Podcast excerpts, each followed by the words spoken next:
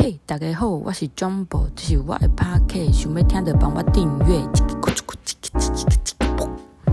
大家好，我是 Jumbo，这是我们的第一集，先跟大家分享一下为什么我们要录这个 Podcast 呢？有鉴于我之前喉咙长茧的经验，我的小喉咙它现在正在退化跟萎缩，所以呢，我就想说啊。那我不如趁着有空档的时间来录制一下我生活发生的小点滴，或是曾经发生的小故事，跟大家分享一下，也作为我自己一个美好的记忆。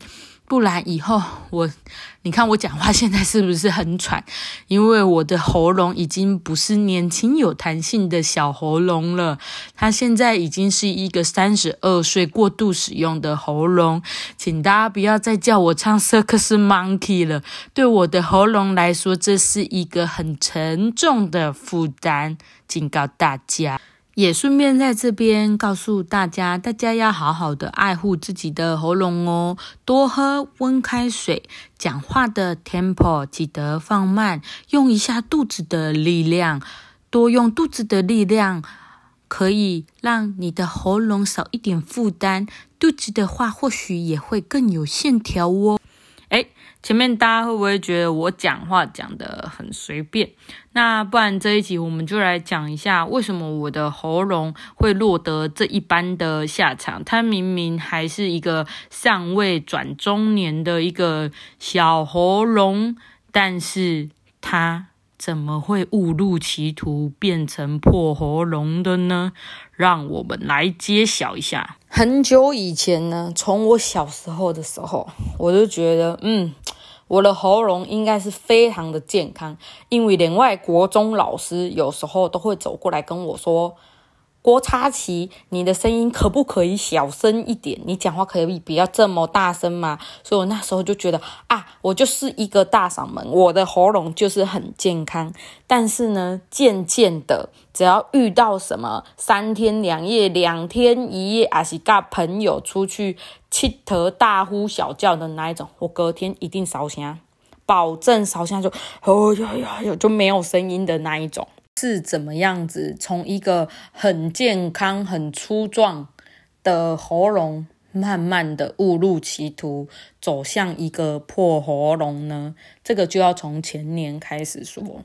前年的时候，我的脚脚不小心被车给撞断了，所以我在上班的时候呢，我就必须掰咖的去上班，掰咖的站在主机。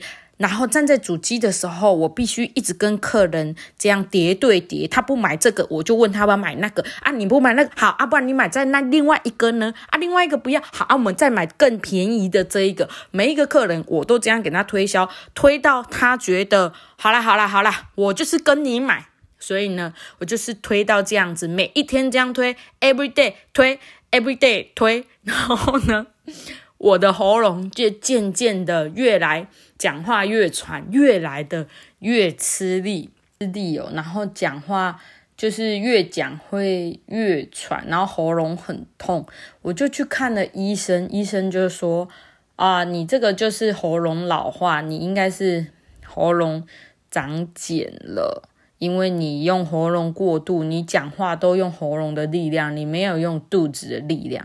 我就心想，难怪我的肚子这么大，甚至有时候我的喉咙就是不舒服到我要用力讲话啊！我用力讲话的时候头就会很痛，因为我喉咙发不出声音嘛。所以后来我们才去选择了，就是开刀把那个。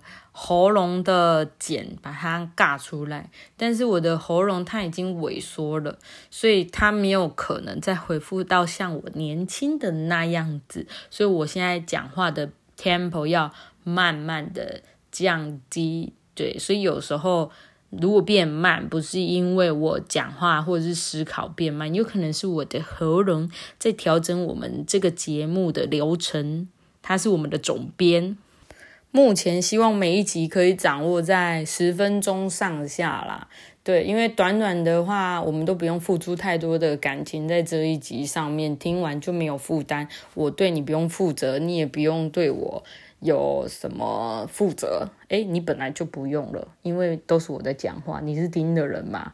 哦，好，没关系，你喜欢你可以分享给你的妈鸡嘛，或者是你不喜欢，你就可以关起来，然后跟我说你的 podcast 实在有个难听的，你为什么今天要做这个 podcast？真的是非常的无聊。我就会想说，哦，好吧，好吧，那不然节目修修尾后啊，才第一集就这么负面。虽然这是第一集，但是如果你们有喜欢或者是非常想要听的话，希望你们可以跟我说，因为这样子我就会百忙之中再抽空的赶快来录音给大家听，或者是做个小小的记录。好啦，我知道可能不可能那么踊跃，因为我有时候讲话非常的。无聊，你看，我再讲一下，现在非常喘。大家好好爱护自己的喉咙，多喝温开水，连续喝三天就可以转运哦。这是我去收金的朋友说你要跟我分享的哟。好，这集就在这边呢，拜拜。